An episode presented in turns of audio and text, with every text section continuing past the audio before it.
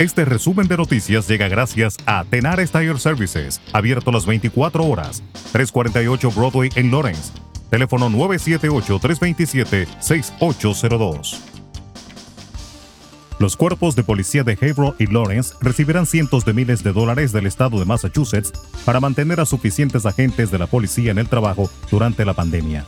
El gobernador Charlie Baker y la vicegobernadora Karen Poliro dijeron que Lawrence recibirá 949.999 y Haverhill recibirá 255.300 dólares como parte de una subvención estatal de personal de seguridad pública de 4.4 millones para mantener la seguridad pública y los servicios de respuesta a emergencias. El dinero se puede utilizar para restaurar, retener o contratar a la policía y al personal de bomberos o para horas extras si es necesario para mantener los niveles de personal para que ninguna llamada del público quede sin respuesta.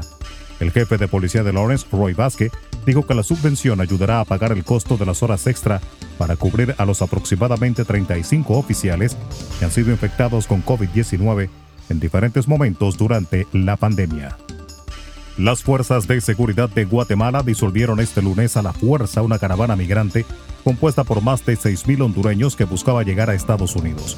Según la agencia de noticias EFE, unos 500 agentes de la Policía Nacional Civil y soldados del Ejército de Guatemala desalojaron la carretera donde los migrantes se encontraban varados desde el pasado sábado en el departamento de Chiquimula, cercano a la frontera con Honduras y ubicado a unos 200 kilómetros al este de la capital del país. El sector privado de Honduras está en un estado de calamidad debido a la pandemia del coronavirus que ya deja 3.354 muertes y 134.111 contagios, los efectos de las tormentas tropicales ETA e IOTA, por lo que rechaza la idea de una nueva cuarentena para frenar el avance descontrolado de la enfermedad. El presidente de México, Andrés Manuel López Obrador, dijo que espera que el demócrata Joe Biden cumpla con una reforma migratoria que atienda el fenómeno desde varias dimensiones una vez llegue a la Casa Blanca. Ahora en la campaña del presidente Biden, él ofreció llevar a cabo una reforma migratoria y yo espero que se cumpla con ese ofrecimiento, con este compromiso. Eso lo espero y lo voy a reconocer y celebrar, dijo el mandatario mexicano desde el Palacio Nacional.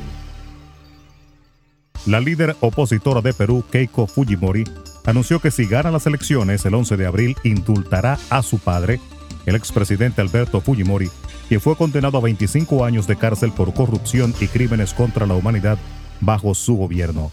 Fujimori manifestó que de no ser elegida, pediría al nuevo presidente que indulte también a su progenitor de 82 años. La Unión Europea inició este lunes un programa de capacitación electoral en el que participan universidades, organizaciones de la sociedad civil y observadores acreditados que vigilarán el desarrollo de los comicios del próximo mes en Ecuador. Denominado Misión Virtual de Expertos, Mejores Prácticas en Materia de Observación Electoral, el seminario virtual es financiado por el Instrumento de Asistencia Técnica e Intercambio de Información de la Comisión Europea y se prolongará hasta el viernes, precisó en un boletín la delegación comunitaria en Ecuador. En República Dominicana, la Procuraduría Especializada de Persecución de la Corrupción Administrativa, PEPCA, investigará a las ocho personas que fueron excluidas del caso Odebrecht mediante un supuesto archivo definitivo ordenado durante la gestión del ex procurador Jan Alain Rodríguez y calificados de inexistentes por un tribunal hace unos días. En ese sentido, estas personas podrían ser sometidas nuevamente y según dijo el magistrado Wilson Camacho, titular de la PEPCA, harán investigaciones en este sentido y según la información que consigan tomarán acciones.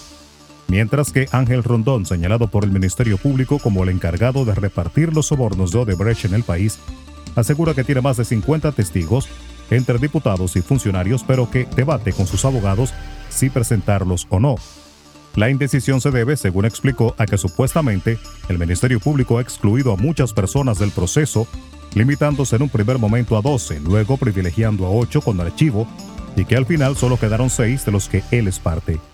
Digo que con sus abogados está por decidir qué hacer debido a que casi no hay legisladores implicados y entre los que nombró como testigos figuran Charly Mariotti y Reinaldo Pared Pérez. Resumen de noticias. La verdad en acción. Jorge Auden. Conduzca seguro confiando el cuidado de sus ruedas a Tenares Tire Services, abierto las 24 horas, los 7 días de la semana. 348 Broadway en Lawrence. Al comprar gomas nuevas, recibe reparación de por vida, además de otros servicios también de por vida. Tenares Tire Services también ofrece alineación y balanceo y autodetailing.